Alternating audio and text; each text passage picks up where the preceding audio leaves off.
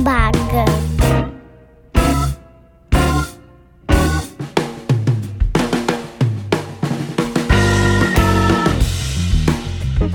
Bom, pessoal, meu papo hoje é com o Murilo Pereira. Boa tarde, Murilo, tudo bem? Boa tarde, tudo bem? Obrigado pelo convite. Vamos falar um pouco de microbioma, um pouco de intestino, um pouco de saúde, o que tiver aí dentro do seu escopo de perguntas, eu me coloco à disposição aí para responder. Excelente, meu caro. Muito obrigado pelo seu tempo, pela sua uh, dedicação aí ao, ao podcast, tá? Vamos lá, então. Murilo, você pode falar rapidamente um pouco sobre a, a tua trajetória? Quem é o Murilo hoje? Posso. Posso, posso. É, então, a minha trajetória ela tem início em 1997, quando eu tive que decidir o que fazer na minha faculdade. E naquele momento eu tinha duas opções: ou fazer engenharia de alimentos ou fazer nutrição. E estimulado pelo meu irmão, que era profissional uh, do futebol e educador físico, ele sempre disse: olha, o futuro é alimentação, não tem como a gente uh, ter uma boa prática de esporte se não tiver uma boa alimentação, e aí estimulado por isso, ele dizia, ah, isso vai ser uma profissão do futuro. E aí eu fui fazer vestibular hum, para entrar no curso em 1998. Aí em 98 eu entrei no vestibular para nutrição e fui para uma universidade federal no interior do Rio Grande do Sul e eu tinha muita dificuldade. Eu não gosto de dizer que eu sou de uma família humilde porque eu nunca faltou nada para mim. Não existe esse negócio passou fome. Não existe. Tudo que eu pedi tinha. É, não era a melhor bicicleta, mas era uma bicicleta. Então, assim, uma família humilde, mas uma família que teve condições de me dar educação. Mas é claro que para manter um aluno numa universidade federal, tem todas as despesas de deslocamento, de lugar para morar, de refeições. E, e aí, então, uh, nós não tínhamos uma condição tão boa assim e aí fui acolhido por uma família na cidade de Pelotas e eu morava numa dependência de empregada da, da casa da dona Marilu, do seu Nelson, que foram as pessoas que me acolheram. E eu era aluno bolsista, então ganhava o ônibus, ganhava o almoço e ganhava o jantar. E meus pais ainda conseguiam né, alguma condição para que eu pudesse, sei lá, em algum final de semana, comer um lanche, uma coisa assim. E e aí eu queria muito dar orgulho para eles, porque eu sentia a dificuldade que eles tinham para que eu pudesse estudar. Assim, o nível da dificuldade é tanto que a minha primeira escrivaninha para eu poder estudar nessa dependência de empregado não foi uma escrivaninha, porque meus pais não tinham condição de comprar uma escrivaninha. Então a minha mãe é, levou a máquina de costura dela e meu pai adaptou a máquina de costura. Quem conhece uma máquina de costura, quando você abre uma máquina de costura, é, botando dois pezinhos de feito de cabo de vassoura, e aí ficou aquela mesinha de estudo e o lugar para guardar os livros, onde era o suporte da máquina. Meu pai colocou uma madeirinha por cima, e essa era a minha escrivaninha de estudo, e eu queria dar muito orgulho para eles, queria retribuir todo esse esforço uhum. deles, e aí eu fiz vestibular para engenharia de alimentos também. E aí, numa outra universidade, mais ao sul do Rio Grande do Sul, na cidade de Rio Grande. Eu passei também em engenharia de alimentos em duas federais, aí eu estava em nutrição uh, num período e engenharia de alimentos no outro período. Uau. E o meu irmão, à época, era policial rodoviário federal, então a gente abriu uma, uma solicitação para que eu ganhasse uh, o transporte por ser uh, um aluno de universidade pública, então eu ganhava o transporte para ir de Pelotas para Rio Grande, Rio Grande para Pelotas, e eu chegava muito cansado nas aulas à tarde, porque eu tinha que acordar quatro horas da manhã para poder pegar o ônibus para ir para Rio Grande, para voltar, para assistir a aula a tarde inteira de nutrição. E eu fiz isso um semestre inteiro, porque o meu objetivo era só dar orgulho para os meus pais. E aí um coordenador do curso olhou para mim e falou assim, o de nutrição: "Olha, menino, você vai, cara, você vai morrer na estrada, é uma loucura isso que tu está fazendo". Aí ele falou: "Por que que tu está fazendo isso?" Eu disse: "Ah, porque eu quero dar orgulho para os meus pais". E ele falou: não, se tu quiser dar orgulho para teus pais, tu tem que ter artigo científico publicado. Aí eu, nossa, o que, que é artigo científico publicado? O que, que é isso, né? E aí ele falou: não, eu, eu vou, vou te explicar. Você tem que ser voluntário em um laboratório, você vai ter que ficar como estagiário um tempo. Qual é a matéria que tu mais gosta? Eu disse: não, eu, eu só quero dar orgulho para os meus pais, eu quero ser um excelente profissional. E ele disse: não, então peraí, eu tenho um grande amigo que é chefe de um laboratório de microbiologia e eu vou ver se ele não tem uma vaga para um estagiário lá, não remunerado, hein? Ele falou para mim. Falei, não, não tem problema, não precisa ser remunerado e tal. Mas ele assim, tu vai ter que largar a faculdade, tu vai ter que ficar só é, aqui na nutrição, dedicado. Tu vai vir para a universidade de manhã, vai ficar como voluntário no laboratório e vai assistir às aulas à tarde, que o período do curso era só à tarde. E aí eu conversei com os meus pais, eles disseram, olha, a gente está muito orgulhoso só de você uh, ter passado nos dois vestibulares, mas você pode escolher uma só. E aí foi assim que eu fiz. E eu fui ser voluntário no laboratório, e aí era um laboratório de alunos de mestrado e doutorado, uh, em que eles produziam anticorpos monoclonais desenvolvidos em uh, camundongos. E aí eu fui ser voluntário no biotério. Eu fui para o biotério, é o lugar onde se cuida dos camundongos. Na verdade, é um lugar cheio de rato, um monte de gaiola de rato, e é isso. E eu tinha que limpar as bostas, o xixi dos ratos, trocar eles de caminha e tal, e nananã, trocar aquela maravilha que vai embaixo, que é um cipilho, um pó de madeira, uhum. onde eles ficam e criam e recriam e tal. E eu, na primeira semana, tipo assim, você é jogado lá, sabe? É um teste de sobrevivência, ver se você vai dar certo ou não. E aí, cara, ia para dentro daquilo, um cheiro de mijo absurdo, bosta. Meu, é uma coisa cabulosa. E é, sozinho, na primeira vez que eu fui pegar, eles me ensinaram, ó, pega com esses dois dedinhos aqui, você pega na, na colinha do camundongo e você vai com as duas mãos e pega no pescocinho, porque senão ela te morde beleza, né? Aí tu acha que vai ser super tranquilo, porque a pessoa que faz, tipo, demonstrando, é uma prática absurda, ela vai assim, tum, já faz aqui, tum, e já pega. E a hora que eu fui repetir o que ela foi fazer, na primeira que eu fui fazer, eu já tomei logo a mordida no dedo, já derrubei a caixa e já caiu umas seis caixas com um monte de filhote, um monte de ratazana. Passei ali uma tarde inteira juntando tudo. Sei que eu consegui juntar tudo, mas eu não tinha como saber quantos filhos tinham em cada ninhadinha daquela e tal. Fui juntando, fui botando e deu tudo certo. Fui embora e no outro dia que eu voltei, uh, teve quase que uma chacina da Candelária ali, porque eu não sabia, mas as, as ratas que uh, são uh, misturadas com o que é filho e o que não é filho, por feromônios, elas matam o que não é filho dela. E aí, tipo, cara, foi um caos. e aí, eu, aquilo para mim foi um, um, momento traumático, assim. Aí eu tive que desenvolver uma técnica. E aí eu pedi para dona Marilu, onde eu morava, um esmalte. E eu cheguei no outro dia e pintei a cabecinha de todas que eram a mãe e todos os filhinhos. Porque se acontecesse de novo, eu não iria colocar errado e tal. Bom, resumindo a história, eu comecei a me dedicar muito a isso. Eu, eu era, ainda sou até hoje em tudo na vida, muito de, de, assim, cai de cabeça e faço começo, meio e fim. E com seis meses de laboratório, eles me promoveram, né? O professor Aleixo, que era o meu coordenador, ele disse: Olha, tu tá dando muito certo, os resultados do doutorado do Scaim, o mestrado da, da Gladys, tá dando muito certo e tal, a gente está muito feliz porque eles estão conseguindo realmente encontrar as coisas.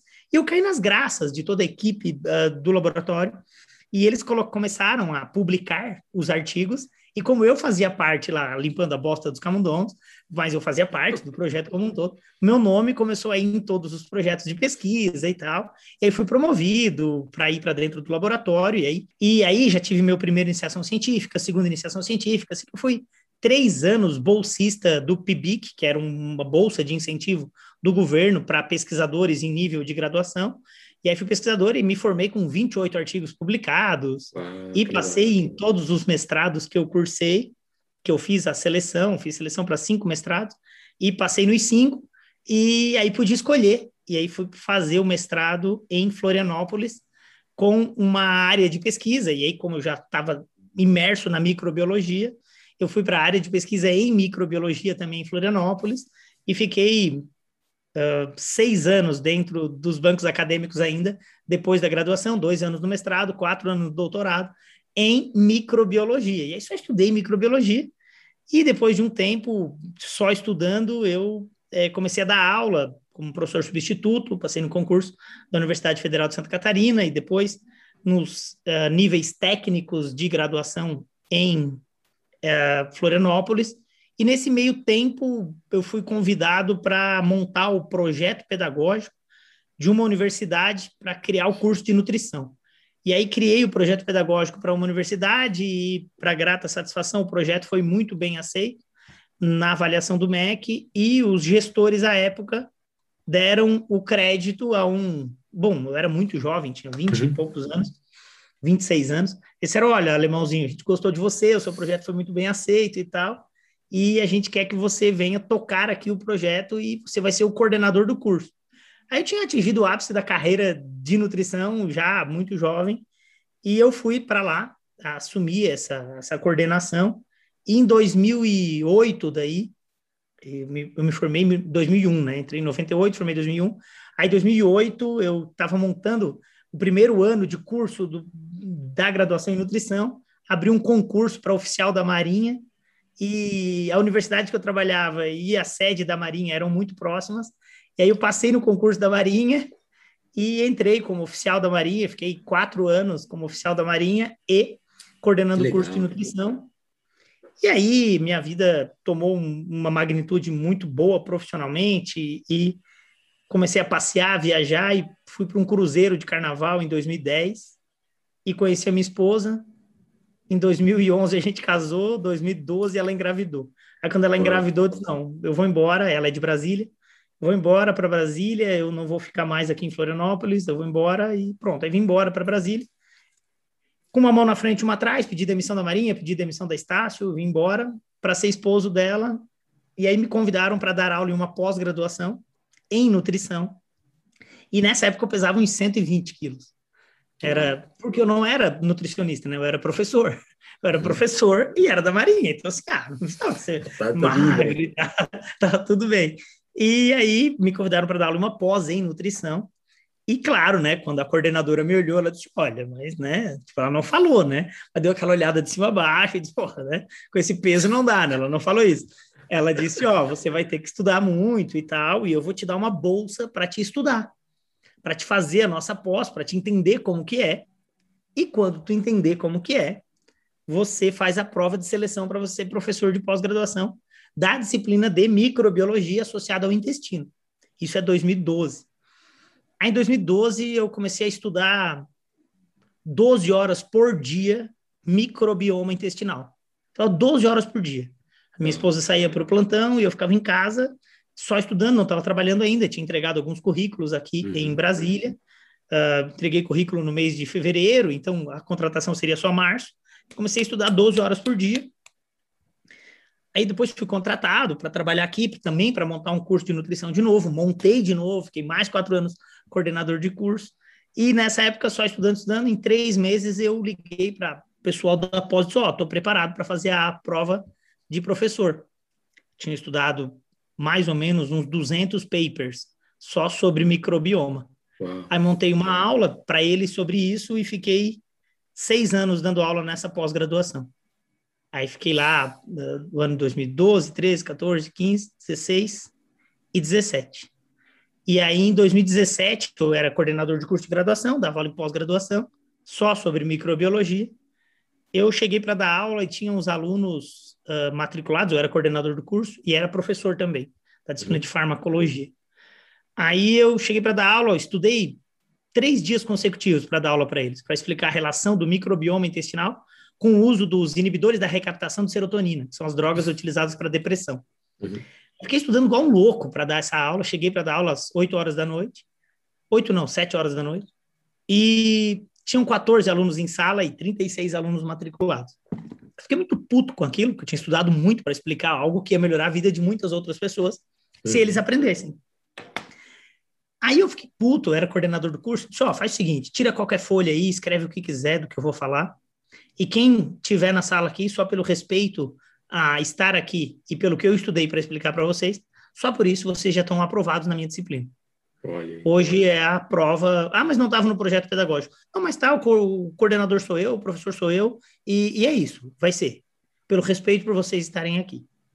Beleza, né? Com o advento da tecnologia, quando deu 20 horas, estavam os 36 alunos na sala de aula. Né? Mandaram mensagem um para o outro claro. e tal. E o professor ficou louco, pirou. Quem escrever qualquer coisa no papel vai estar tá aprovado. E aí eu voltei para casa e conversei muito com a minha esposa e tive a certeza que eu estava no lugar errado que eu estava uh, entregando conhecimento para quem queria diploma. E como eu estava entregando conhecimento para quem quer diploma, as pessoas têm o direito de querer o diploma.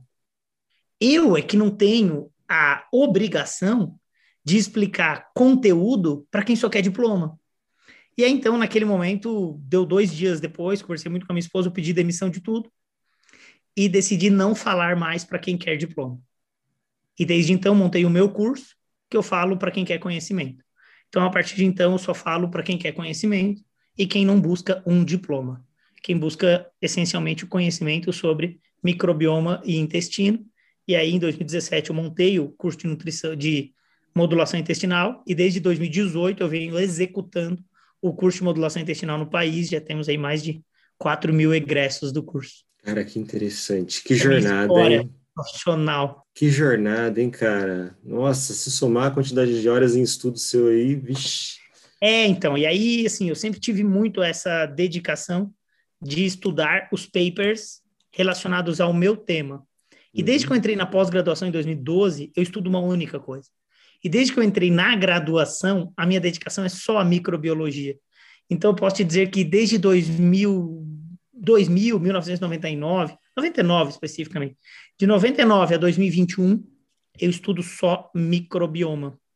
Olha só. É o, que eu, é o que eu estudo mesmo, assim, a fundo é metabolismo microbiano, relação com o organismo. E aí fui professor de fisiologia, professor de disciplinas relacionadas à saúde humana, uhum. mas uh, especificamente meu tema sempre foi microbiologia. Uhum. Falando, começando a falar um pouco mais sobre micro, micro, microbioma agora, é, é, interessante a gente explicar que a gente tem o micro, microbioma intestinal, né? E temos outros também no corpo, né? É, então, todo, acho que assim, ele... É, eu sou disléxico, né? Eu só explico por analogias. E essa é a minha metodologia pedagógica de ensino. Então, eu costumo dizer que o ser humano, ele é um bioma. Então, assim, o ser humano seria o bioma pampa, ou o bioma cerrado, ou bioma pantanal, ou bioma Amazônia. Então, assim, ele é um local próprio para sobrevivência de inúmeros microorganismos.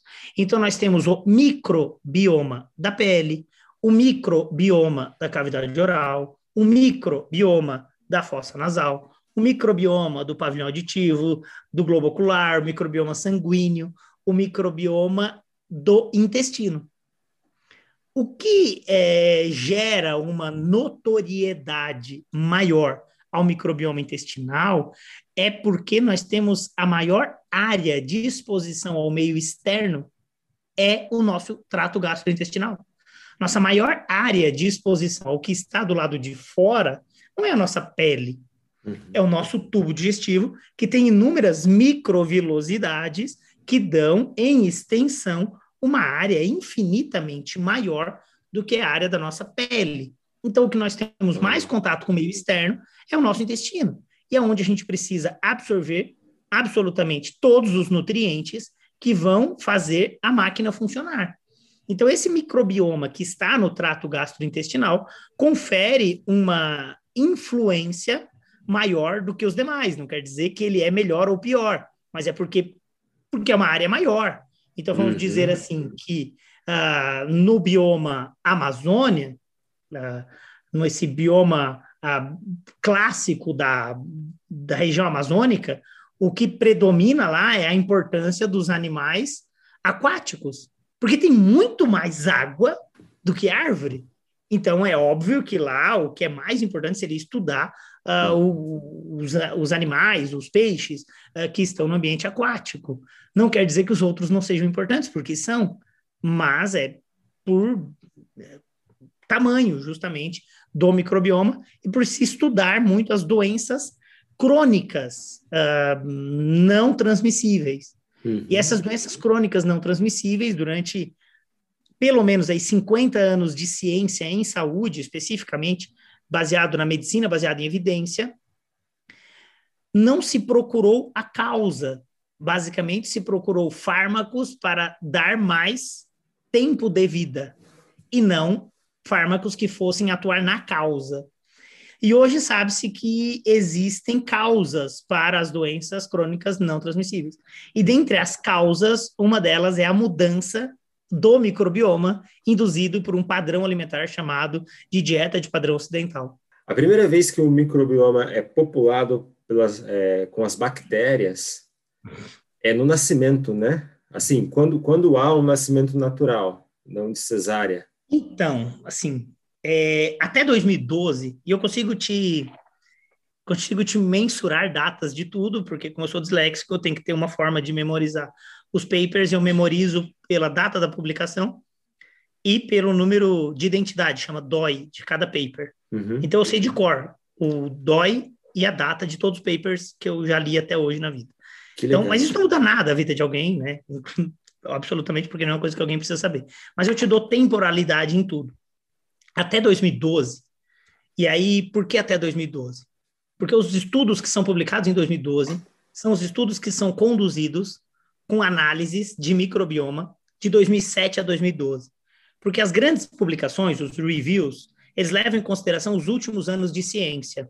E para te ter poder de, de publicação de uma review, tu tem que ter a maioria dos artigos citados dos últimos cinco anos. Uhum. Então, as reviews de 2012 uh, ah, traziam informações sobre as publicações de 2011, 10, 9, 8 e 7. Em 2007, surgiu a técnica de análise do microbioma, a técnica chamada de 16S RNA polimerase, que é uma técnica de amplificação de um material ribossomal de bactérias em multiplicação. Uhum. E aí, então, em 2012, começam a surgir as grandes uh, publicações de análise do microbioma de crianças nascidas de cesárea ou crianças nascidas de parto vaginal.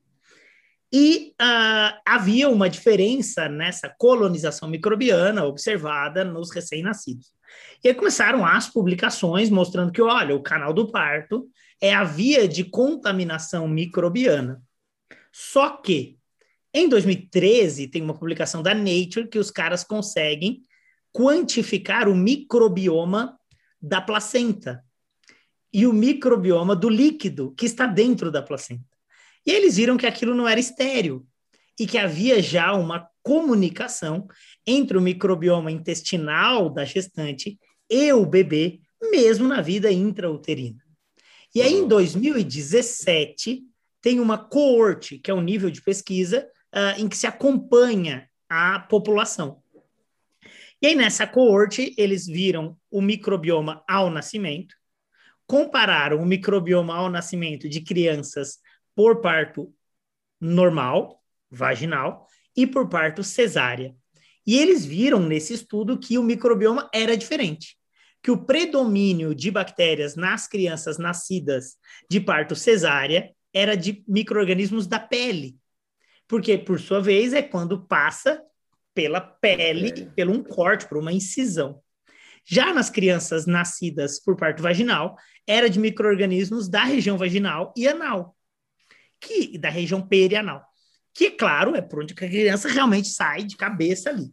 Só que nessa coorte, eles acompanharam essas crianças por várias semanas, e a conclusão é que com seis semanas de vida, as crianças, independente do tipo de parto, retomam o microbioma em predomínio da mãe, desde que tivessem sido cuidadas por essa mãe que as crianças passam a ter o microbioma da mãe. E aí mudou a terminologia a ser utilizada para a forma de contaminação inicial da vida.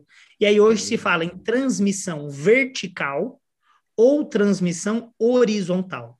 E não mais se amarra o benefício ao tipo de parto, mas sim hum. ao cuidado no início da vida. Então, se essa criança tem um cuidado no início da vida, é uma criança lambida, beijada, agarrada pela mãe, ela adquire o microbioma da mãe.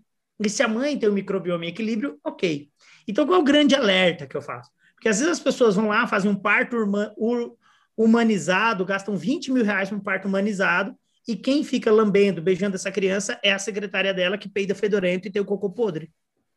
E é quem fica lambendo a criança todo dia e não é a mãe porque é a mãe porque teve um parto humanizado, é uma atriz global e vai trabalhar e que fica lá a secretária, cara. Então, assim, tipo, as pessoas perderam o, a noção uhum. da contaminação vertical, que é a contaminação mãe-bebê. Ou pai, bebê, mãe, bebê, familiares de primeiro grau e bebê. E contaminação horizontal, que é ambiental, de quem está próximo a esse bebê, inclusive cães, cachorros, gatos, animais domésticos, micro-organismos do solo. Então, a contaminação vertical é sim o momento onde a gente ganha o primeiro start do microbioma. Muito embora isso já aconteça dentro da vida intrauterina. Que interessante, cara. Uma, uma mudança de paradigma, isso mudou em 2017. Tem médicos. Falou, e como Tem me perguntou, estava certo. Isso. Tem médicos que acreditam nisso até hoje, né? Eu acompanho a vida de alguns, de alguns médicos é, por aí, e ainda é, assim não, eles não... fazem aquele banho, né? Tipo, a, a, nasce de é, nasce de cesárea e eles fazem aquele banho, né? Da, passam é, isso é isso é cultural em algumas regiões. Existem cholas uh, que são treinadas, uh, mães de parto, amas de parto, uhum. a deixar gases na região perianal para envolver esse bebê. Não tem nada de errado nisso, não, não, vejo isso como um grande erro. Mas não adianta nada disso se depois a mãe dá uma depressão pós-parto, quem vai cuidar é a avó.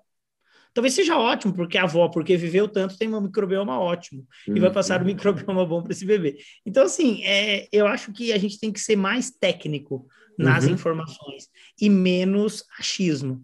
E, e, e aí, a, a, evidência científica hoje, pô, é uma coorte publicada na Nature Medicine. Então, assim, ah, é difícil questionar uma, um nível de ciência desse com algo que não uhum. tem absolutamente nenhum conflito de interesse com a formação de um fármaco. Porque quando você tem estudos desenhados, randomizados, controlados, para validar uma droga, é uma coisa.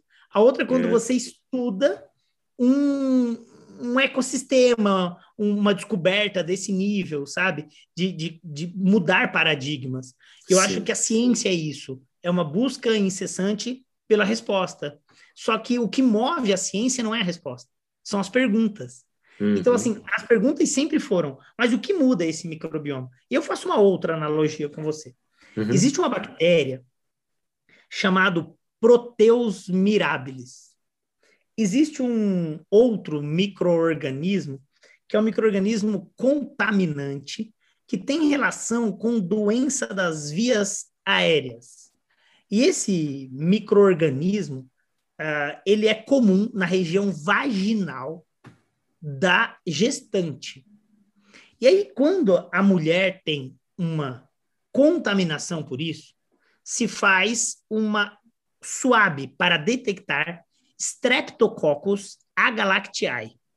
Então, você pega um suave ali depois da, sei lá, 36 semana, quando já está indo para o momento de parto, a gineco, e eu falo isso com muita certeza, porque minha esposa é ginecologista, então uhum. você faz o teste de suave vaginal. O que, que é suave, só para eles saberem que, o que a gente está falando? O suave é um, uma caneta com algodão na ponta. Ah, sei, sei. Ok. É um suave, um cotonete grande. Pronto. Um cotonete. Melhor analogia, um cotonete grande. Então você passa suave, um cotonete grande na região vaginal e vai avaliar se existe ou não a presença do Streptococcus agalactiae ou Proteus mirabilis, mas Streptococcus agalactiae é o que mata a criança por insuficiência respiratória e infecção pulmonar pós-nascimento. Caraca. Então, é comum que, se a mulher positivou isso, ela tenha que tomar pelo menos sete dias de antibiótico de amplo espectro antes do período do parto. Isso destrói o microbioma dela? Então eu te pergunto, o que é mais importante, é o tipo de parto ou a contaminação vertical? Cara, tipo de parto, então, é irrelevante. Ele só é relevante se, primeiro, tem um microbioma saudável na mãe. Sim. Segundo, não teve uso de antibióticos. Então, assim, tem várias questões para te afirmar que é absolutamente um tipo de parto que muda uhum. a história da colonização microbiana em um bebê. E não é exclusivamente só o tipo de o parto, tipo. e sim esse contato no início da vida. E não necessariamente só no ato. Porque tem muitas mães que se culpam, se frustram, porque tentaram, tentaram, tentaram e não conseguiram e tiveram uhum. que fazer cesárea. Cara, que bom que existe a uhum. técnica de cesárea. Exato. Que bom que tem um profissional ali habilitado para fazer o seu parto. E a partir uhum. de agora é contato com esse bebê, tentar amamentar, contato próximo, carinho, amor, é isso. É, acho que isso é mais importante do que a gente é, estigmatizar que dizer que é o tipo de parto. Até porque, se tiver Streptococcus agalactiae e tiver que tomar antibiótico, pode parir do jeito que for, vai parir num ambiente de arme free. Não tem problema. Agora, fala uma coisa para mim. Qual é o grau, só para as pessoas entenderem, o grau de importância da, do microbioma intestinal, assim, para manter a qualidade? Porque as pessoas hoje consomem muito industrializados, as pessoas não se preocupam com isso, muitos nem sabem que isso de fato existe ou como é, funciona. É, então, a ideia. Um livro, Aí no livro a gente tem uma frase que eu gosto até de ler essa frase, eu nunca lembro o nome do autor, eu vou ler aqui. Tem uma, uma, uma frase que é de Pasteur, que diz assim, ó, Senhores, são os micróbios que terão a última palavra.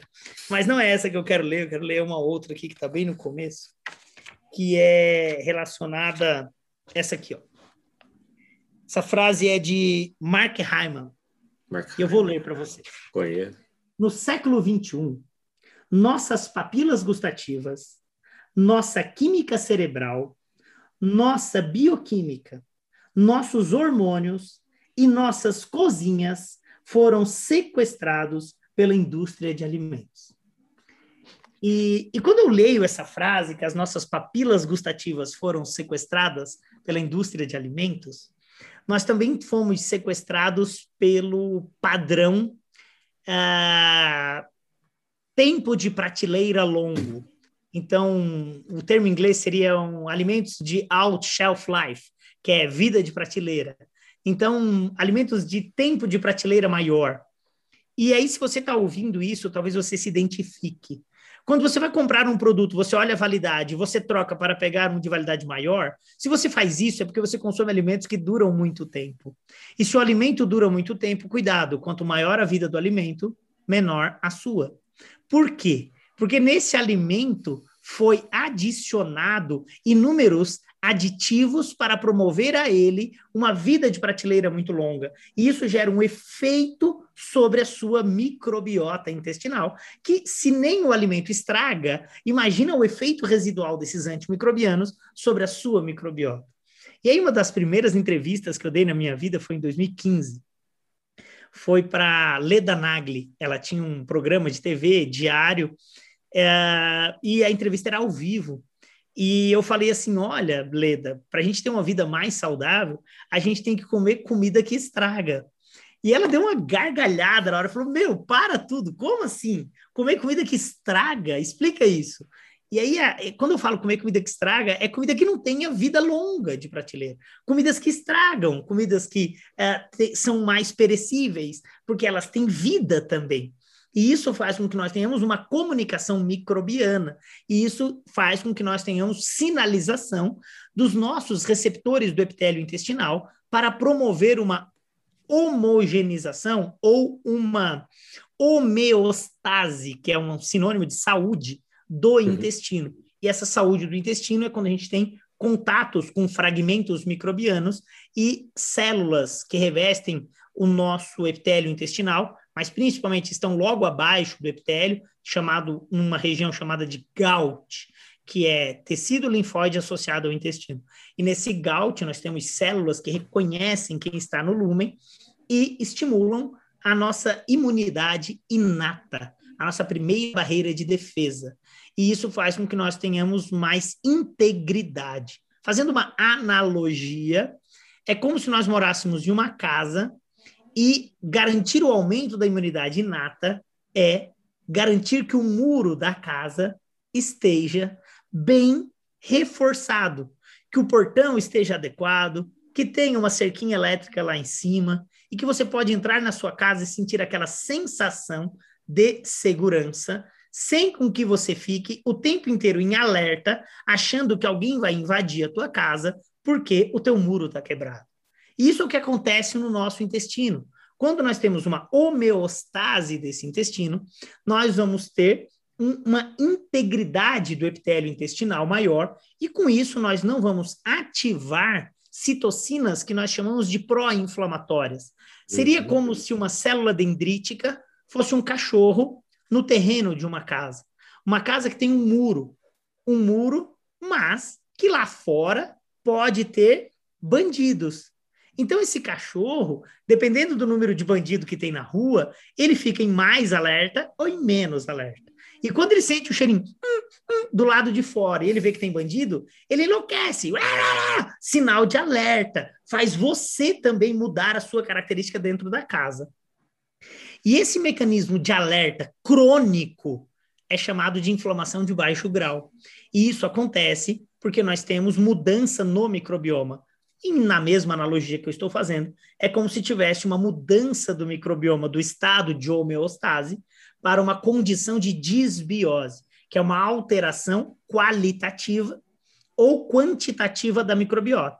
Quando é qualitativa, é porque o tipo de bactérias que está do lado de fora é, entre aspas, mais bandidos. E aí as células dendríticas reconhecem bandidos que estimulam citocinas pró-inflamatórias que sinalizam o corpo inteiro que tem bandido lá na tripa. E aí o fígado tenta se proteger disso desses fragmentos microbianos e tudo que começou a permear. Então é como se tivesse bandido invadindo a casa e a conta quem vai pagar é lá dentro, lá dentro da casa, e é lá no fígado. E aí o fígado começa a gerar mais resposta lipogênica, isso pode promover mais resistência à insulina, esteatose hepática ou doença do fígado gorduroso não alcoólica, que é o que acomete grande parte da população que escolheu comer dieta de padrão ocidental ou dieta de lanchonete. Essa dieta de lanchonete muda o microbioma, o microbioma sinaliza de forma silenciosa, gerando inflamação de baixo grau, e o fígado que paga a conta. Por isso eu digo hoje que uma grande parcela da população tem esteatose hepática não alcoólica, não medicamentosa, é por mudança do microbioma. É isso que eu ia falar. Grande parte das pessoas estão inflamadas e o corpo trabalha constantemente para conter essa inflamação por conta do que você está ingerindo. Né? É, é, claro, assim, se a gente for listar é, industrializados, processados, tudo aquilo que você, como você comentou, que exige, que tem um, um tempo de duração maior, que eles adicionam esses aditivos, isso é ruim isso destrói o nosso microbioma, consequentemente, acaba com o nosso, primeiro sistema de imunidade, né? Primeira barreira que você comentou. Isso, Mas que é a imunidade inata. Na verdade, é, o termo bem técnico é ruptura das tight junctions, que são as hum. junções célula-célula. Então, você tem um intestino chamado de intestino vazante ou gotejante. O termo em inglês é leaky gut. Então, você tem uma hum. condição de permeabilidade intestinal alterada. E, e qual, quais são esses, esse primeiro nível de imunidade que ele acaba afetando? Assim, para a assim, pessoa, assim, diretamente. O primeiro nível já é a, lá no estômago. Nós temos uma defesa estomacal que chama pH ácido. E aí o que, que acontece? A acidificação gástrica é fundamental para gerar ação antimicrobiana e desnaturação proteica. No entanto, na dieta de padrão ocidental, as pessoas colocam um monte de comida, empurram essa comida com uma bebida gaseificada com pH de 2,5. E aí tu empurra isso para dentro da tripa e não tem o tempo de digestão ácida dos alimentos. Então tu não tem mais a desnaturação proteica em pH ácido, tu não tem mais a ação antimicrobiana dessa acidez, porque o alimento é empurrado com refrigerante à base de cola. E aí, na tripa, no intestino delgado, você tem uma resposta de degradação para esse alimento que não é mais a mesma que seria se ocorresse com uma não ingestão de líquidos próximos às refeições, uma mastigação adequada. E, e aí isso tudo influencia na capacidade de sobrevivência de bactérias que são chamadas de proteobactérias, que são comuns na região terminal do intestino delgado e intestino grosso. E aí, quando a gente está falando de intestino delgado, intestino grosso, talvez as pessoas não tenham noção disso, né? Então, assim, essa primeira barreira é estomacal, Estômago. E aí depois intestino delgado, uhum. e aí começa o intestino grosso. Então, aqui nessa região final de intestino delgado e intestino grosso, é comum ter proteobactérias e está tudo bem. O problema é que elas vêm aqui para essa parte superior porque o alimento chegou menos digerido e menos acidificado. Então o pH fica próprio para elas e tem um monte de nutriente para elas. É como se você deixasse a pia da sua casa suja. Se deixar a pia da tua casa suja com chorume de sangue de carne que descongelou, vai crescer um monte de bactéria que teoricamente não estaria ali, mas ficou substrato para elas. Então, quando esse substrato chega mal digerido no intestino delgado, nós temos uma alteração chamada de SIBO, é, supercrescimento bacteriano no intestino delgado. E isso gera uma sinalização uh, de inflamação de baixo grau. E essas bactérias são potencialmente produtoras de toxinas que geram irritabilidade, toxicidade às células, como se elas fossem uma ferrugem no portão. E aí vai deixando o portão cada vez mais vulnerável E elas também uhum. são picaretinhas que vão batendo no muro e deixando o muro mais vulnerável. Então, nessa analogia de que a primeira barreira é o muro de proteção da casa. Então, você vai ter ali ruptura das tight junctions, e aí você tem uma passagem chamada de passagem paracelular. E quando os compostos passam pela via paracelular, eles ativam uma resposta de ativação de macrófagos. Isso gera uma ativação de outros imunocomplexos por mimetismo proteico, que pode até mesmo estar relacionado a doenças autoimunes, como tiroidite, a, a artrite, como uhum. psoríase, uh, até mesmo lúpus pode ter uma influência sobre isso.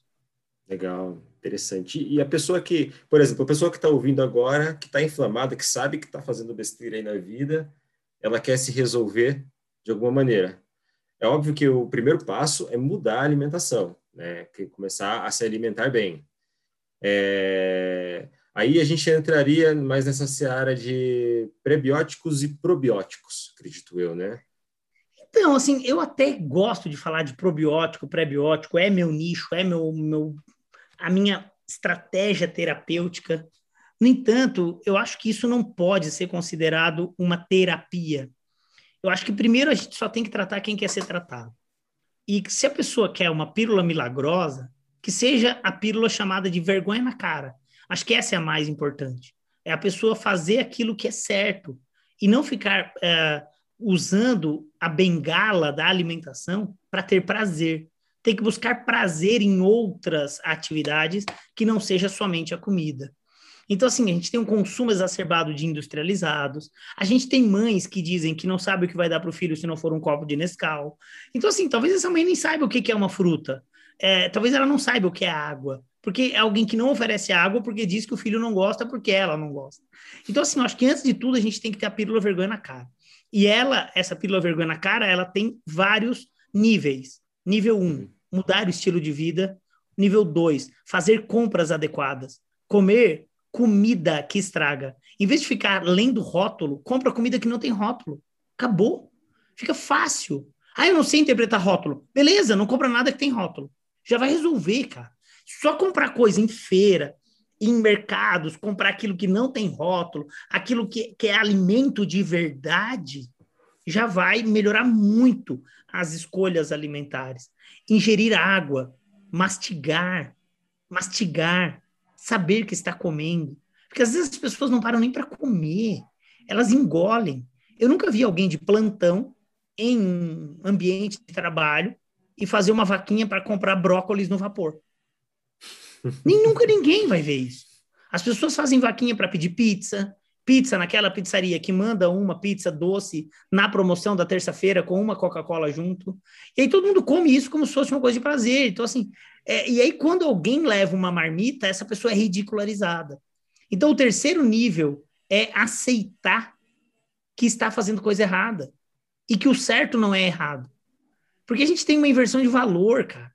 Se alguém leva uma marmita para o trabalho, a pessoa é ridicularizada. Ah, o fulano não participa das nossas confraternizações, traz a comida dele separada. E aí, então, talvez esse seja o único certo de todos os outros. Sim. Então, acho que antes de encontrar a pílula milagrosa, eu acho que a gente tem que primeiro fazer o dever de casa. E que no Instituto de Medicina Funcional Americano é muito bem claro isso, que é o primeiro R de remover. Eles conduzem a mudança do microbioma a partir da metodologia dos seis R's em que o primeiro R é remover. Remover alérgenos alimentares, uhum. remover os industrializados, remover os ultraprocessados, remover alérgenos alimentares, remover toxinas, toxinas ambientais, toxinas alimentares e depois reparar o epitélio intestinal. Eu participei de um projeto nos últimos três anos para desenvolver um produto que pudesse otimizar o reparo epitelial intestinal. E na composição dele tem vitamina D, glutamina, glicina, tem beta-glucana de levedura, tem nucleotídeos, tem vitamina C, tem zinco. Então, ele é um, um sinergismo para recuperar muro. Então, na mesma analogia, você tem ali o pedreiro, o cimento, o tijolo, o ferro, você tem a argamassa, tem tudo que você precisa para uhum. reparar esse epitélio. Então, você vai dar um nutriente, essa etapa de reparar, reparar o epitélio intestinal Então, o primeiro suplemento seria esse, sabe? Remover todos os lixos alimentares, reparar o epitélio. O nome comercial dele é Guardian. É um sachêzinho aí de 5, 10 gramas, você vai ingerir um por dia durante 30 dias. Ou usa glutamina, que é um aminoácido também que tem capacidade de ser muito utilizado pelas células do epitélio intestinal. Aí tem um monte de questionamento sobre glutamina, né? Ah, mas não melhora a imunidade. Não, os marcadores de imunidade sistêmica não. Ele melhora a imunidade inata, a imunidade do epitélio intestinal, porque ele é justamente consumido pela, pelas células do epitélio intestinal e vão favorecer a, a multiplicação dessas células, ou seja, o reparo desse muro de proteção.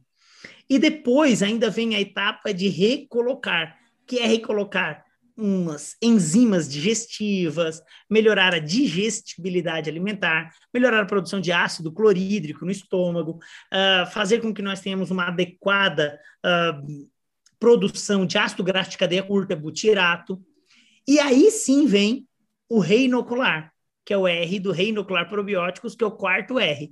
E aí sim entrariam os probióticos. Só que o que vai perpetuar o benefício do uso dos probióticos são os pré-bióticos, que é o que vai garantir a nutrição das bactérias boas no intestino. Só que é isso tudo, o pré-biótico já entra lá em cima no remover. Porque se você sim, remover. Os alérgenos, os alimentos ultraprocessados, obrigatoriamente você vai comer comida que tem fibra. E aí você já vai fazendo simultâneo os pré-bióticos e usa os probióticos pontuais, 12 semanas e tal. Existem alguns no mercado brasileiro. Eu, particularmente, gosto muito de um produto chamado Sinfor, que é um produto da Vitafor, que tem um blend de cinco cepas. Acho que é um dos probióticos mais antigos do mercado brasileiro. Já deve estar mais de 15 anos no mercado brasileiro. Então, assim, tem uma amplitude de utilização, segurança de uso, e eu gosto muito. Acho que é um bom probiótico. Usarei por umas 12 semanas. E tem que abusar de flavobióticos, como cúrcuma, uh, compostos fenólicos, ômega 3, tudo isso vai auxiliar nesse processo. E aí, os dois últimos R's é o reequilibrar o estilo de vida, que se não reequilibrar a nossa condição de estresse, as nossas prioridades, e o último R seria o reavaliar, para quem fez todas as prescrições, tem que avaliar e reavaliar o porquê de cada uma das prescrições. Interessante. O, você comentou do estresse. O estresse ele vai ter, traz uma alteração na. Então, é, a grande maioria das publicações que traz essa comunicação cérebro-intestino chama de comunicação bidirecional, que é uhum. intestino-cérebro, cérebro-intestino. E na comunicação cérebro-intestino, a via de interferência no microbioma é a via chamada de eixo HPA, que é o hipotálamo, hipófise e adrenal. Então, HPA de hipotálamo, P de pituitária e A de adrenal. Então, esse eixo HPA, ele faz com que aumente a produção de cortisol, quando a gente tem uma condição de estresse elevado. E os glicocorticoides geram aumento de gliconeogênese, aumentam o pulso circulante de glicose, geram depressão de glutamina, diminui o tônus das tight junctions, além de promover uma mudança no microbioma. Uma, uma, uh, o último bloco de perguntas que eu queria fazer para você é com relação ao cocô. O, o, o, que, que, o que, que o cocô pode nos dizer como feedback? Até 2019, nós tínhamos muito empirismo sobre isso. E já havia uma determinação sobre o tipo de cocô uh, produzida por um grupo de pesquisadores que chama escala de Bristol, que é quando se quantifica ou se é, classifica os, os, os tipos de cocô em sete grupos, que é o tipo 1, tipo 2, tipo 3, tipo 4, tipo 5, tipo 6 e tipo 7. Estou pegando aqui no livro para mostrar. Hum. Essa é a escala de Bristol, né? Ela quantifica em sete grupos. E essa escala de Bristol, até eu tenho uma escala gigante aqui, bom, ela tá lá que é uma escala que eu mostro isso em todos os cursos, para todos os alunos, que eu acho que o cocô, ele é o que nos representa, é aquilo que a gente produziu todos os dias. E aí, o tipo de cocô, é isso muda muito uh, de indivíduo para indivíduo, mas existe uma certa normalidade, que é o tipo 4, que é um cocô que dificilmente suja o bumbum, um cocô que sai íntegro, um cocô que eu digo que ele é muito semelhante a uma bananinha madura, assim, que ele não fica boiando, mas também não fica enterrado lá no fundo do vaso. É um cocô que tem formato, que tem forma, que é o cocô tipo 4, que se difere do extremo, que é o tipo 1, que é tipo cocô de cabrito, e o tipo 7, que é o cocô tipo explosão, água de arroz, já aquele cocô que sai aguado e tal.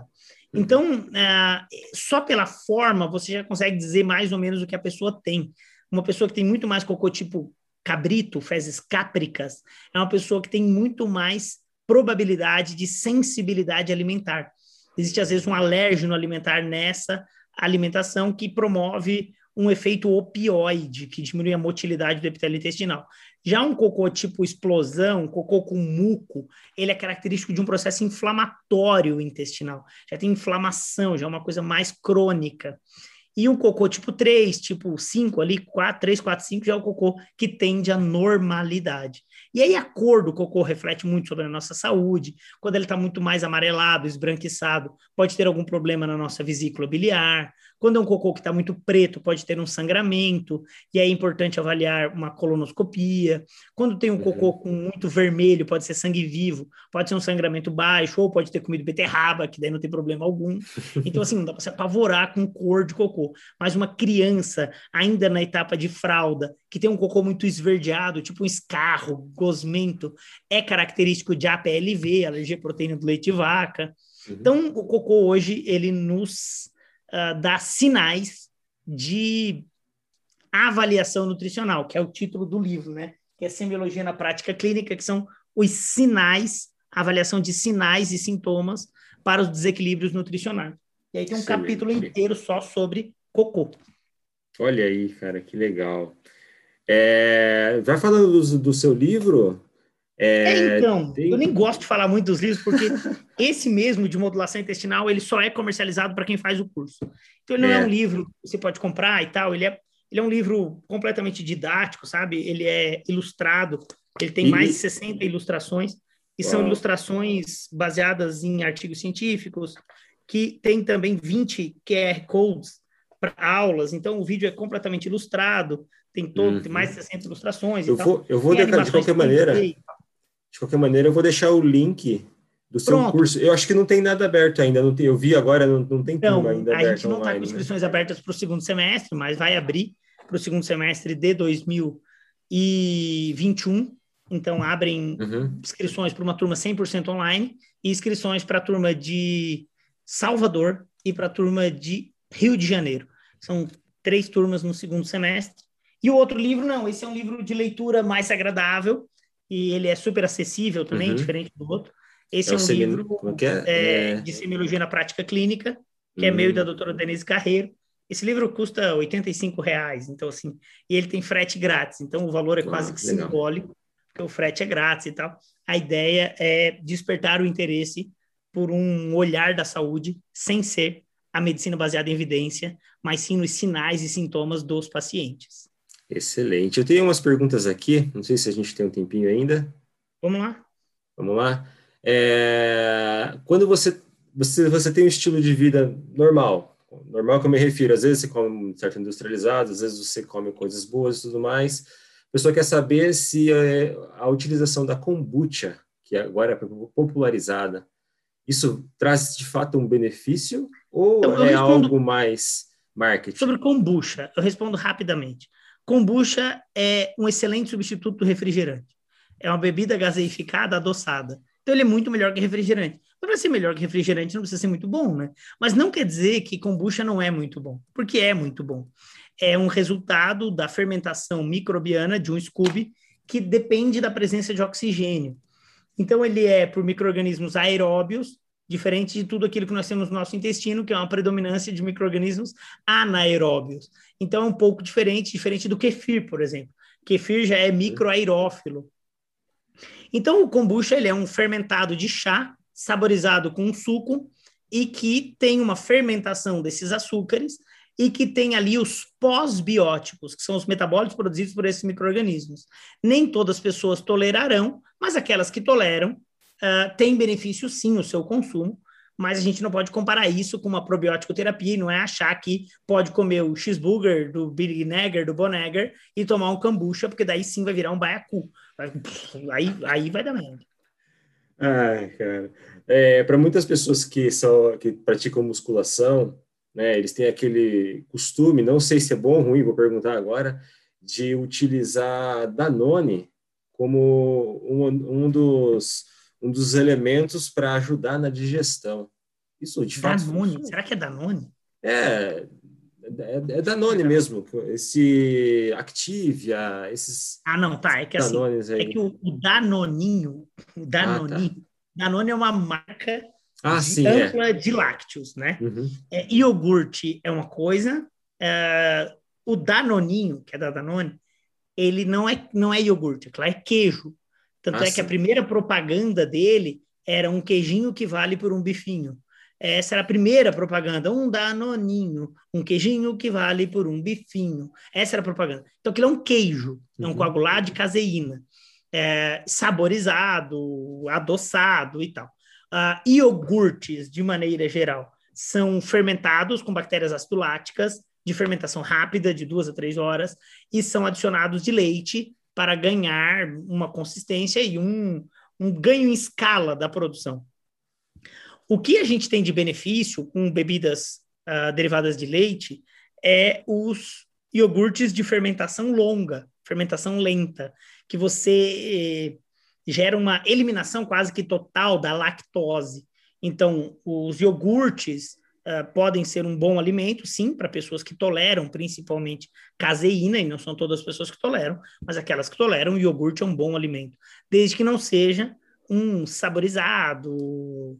E aí, a gente entra naquela mesma coisa, né?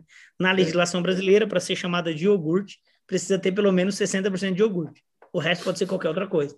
Então, iogurte, que é iogurte, tem que ter 100% iogurte. Aí, dois ingredientes, que é leite e fermento lácteo. Isso é um iogurte. Interessante. E uma última pergunta. É, para mulheres grávidas, vale a pena a utilização de lactobacilos para é, melhorar vale, a É, vale, é seguro, é recomendado.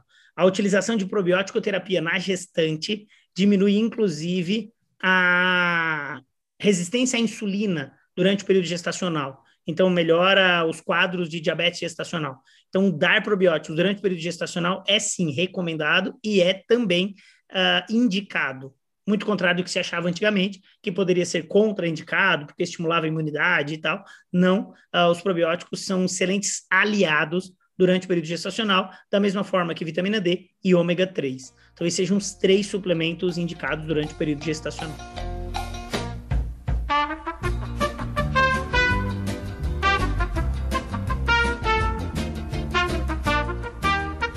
Bom, pessoal, conversei hoje com Murilo Pereira. Murilo, muito obrigado pelo seu tempo, muito obrigado pela sua participação. Eu tenho certeza de que o que você disse aqui vai mudar a vida de muita gente, cara. Valeu mesmo. Valeu, eu que agradeço. Um abraço.